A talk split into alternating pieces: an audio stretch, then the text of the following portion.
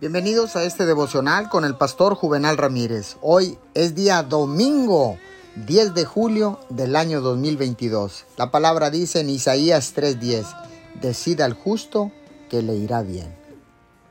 Déjeme comentarle que usted puede pasar algunas dificultades, puede soportar heridas y decepciones, y la gente puede hacerle mal, pero debido a que usted es un creyente, le irá bien. ¿Usted perdió su empleo? Sí, pero otro empleo está en camino. Le irá bien. ¿El informe médico no se ve bien? Sí, pero tenemos otro informe. A usted le irá bien. Puede que haya estado orando por un largo tiempo creyendo que su situación cambiaría, pero no ve que suceda nada.